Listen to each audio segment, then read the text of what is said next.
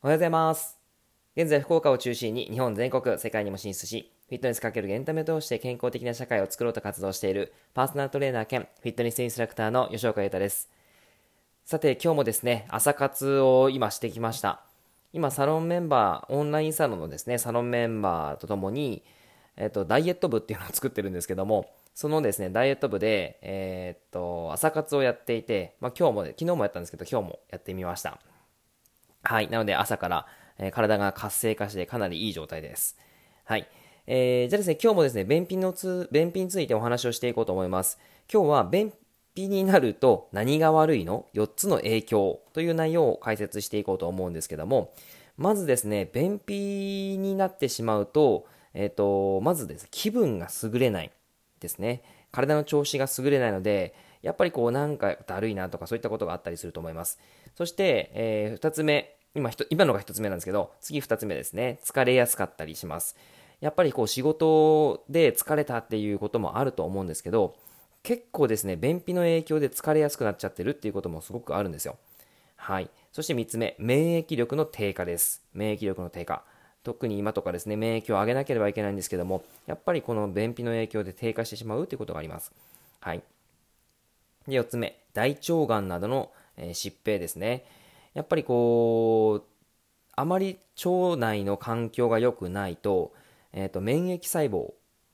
ですね、免疫細胞。これがどうしてもちょっと作れない状況になってきたりするので、あのー、がんを殺せなくなっちゃうんですよね。そういう形で、結構がんが発症してしまうっていうことも可能性としてありますよということです。はい。じゃあちょっと一つ一つ解説していこうと思います。まず一つ目の気分が優れない、体の調子が優れないということなんですけども、まず知っておいてほしいことはうんちの役割です。うんちっていうのはすごく重要な役割を果たしてますけども、その大きな役割っていうのは体内毒素の排出なんですね。体内毒素の排出。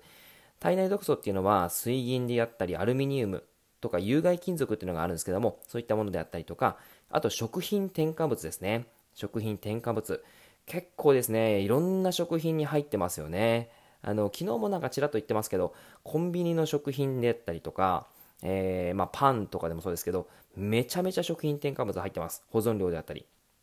そういったものが基本的に体で消化できないので、これがですね、溜まってしまうとめちゃ良くないんですよ。腸も荒らしてしまうし、あの吸収を阻害してしまうっていうことがあるので、これはあの排泄しないといけないですね。なので、これはあのうんちと一緒に出してくれるっていうのはすごい重要な役割としてあります。はい。ただこれ、便秘の場合ですね、これらが排泄されずに体内に留まってしまうので、あのー直腸って言って、えーと、うんちとしてこう出る手前のところに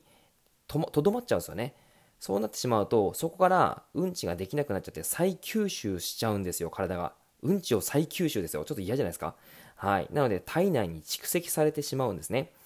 で、えーさらに再吸収されない便も残っちゃいます。で、どんどんどんどん水分が取られて硬くなっちゃうんですよね。はい。で、そうすると、あのー悪玉菌が増えてしまって、腐敗が進んでしまいます。なんかもう嫌な状況ですよね。考えるだけでも本当に嫌です。はい。まあ、それが結局様々な疾病でああの疾患であったりとか体調不良を及ぼす原因になってくるわけです。これはやっぱ改善したいですよね。ちなみに再吸収してしまうと、あの口臭であったりとか、あとは体臭であったりとか、えっと、まあ本当にこう、なんていうか、うん、ちょっとこう、うんちの匂いじゃないですけど、そういう匂いをしてしまうそうです。はい。まあ、ちなみに体内毒素の排出方法っていうのは、まあ、便が75%、尿が20%、汗が3%、残りは爪とか髪の毛なんですね。なので、まあ、ほとんど便からなんですよ。だから、ちゃんと便を出せるようにならないといけないよっていうことなんですね。はい。これはとっても重要で、重要なことです。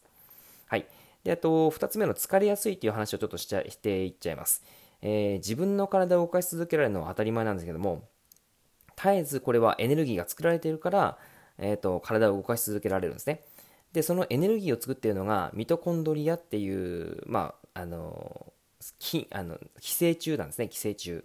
で、便秘になることで肝臓とかが体内毒素の解毒をめちゃめちゃ頑張るんですね。再吸収されちゃったやつもあの肝臓とかがやっぱり解毒をしなければいけないので、やっぱりそういったところで歩酵素っていうその酵素を無駄遣いしちゃいます。エネルギーを作ることがそうすると難しくなっちゃうんですよね。ということはエネルギーが少なくなってくるので、疲れやすい体っていうのが出来上がっちゃうわけです。やっぱり便秘を改善しないとお腹がすっきりするっていう、まあお腹がすっきりするのはそうそうなんですけども、エネルギーが作れるようになるっていうことがとても重要になります。これがですね、なくなってしまうと、やっぱり、あのー、なんていうかな、体力をいくら上げたいって言っても、便秘が改善しないと体力が上がらないわけですよ。なので、結局やっぱりこの体内改善っていうのはすごい重要なポイントなんですね。はい。で次に免疫の低下ですね。免疫の低下。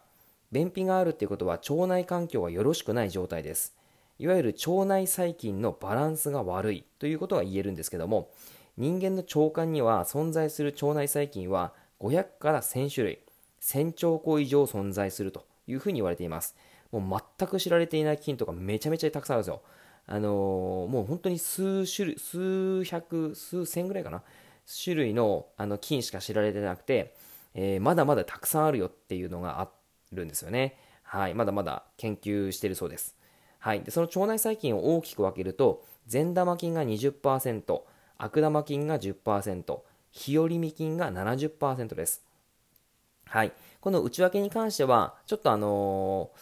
ー、また言う、こう話し話し出すとあの結構ですね、えー、っと、詳しく話しちゃうので、まあ、簡単に言うと、善玉菌はそのまま、あのー、まあ、いい菌ですよね。で、悪玉菌は悪い菌。えー、悪玉菌も善玉菌も必要なんですよ、どちらも。ただ、善玉菌の方が多い方がいいですね。で、もっと多いのが日和見菌です。これは、日和見菌はなんか間を保つ菌で、えー、なんか腸内環境があの善玉に向けば善玉の方にこう寄ってったりとか、えー、ちょっと悪玉が少ない場合はちょっと悪玉に行ったりとか、で悪玉の方に優位になってしまったら悪玉の方に寄って寄ってったりとか、いろいろとこうバランスをとってくれるやつなんですけども、これがですね、どうしても悪玉菌の方に行き過ぎてしまうと、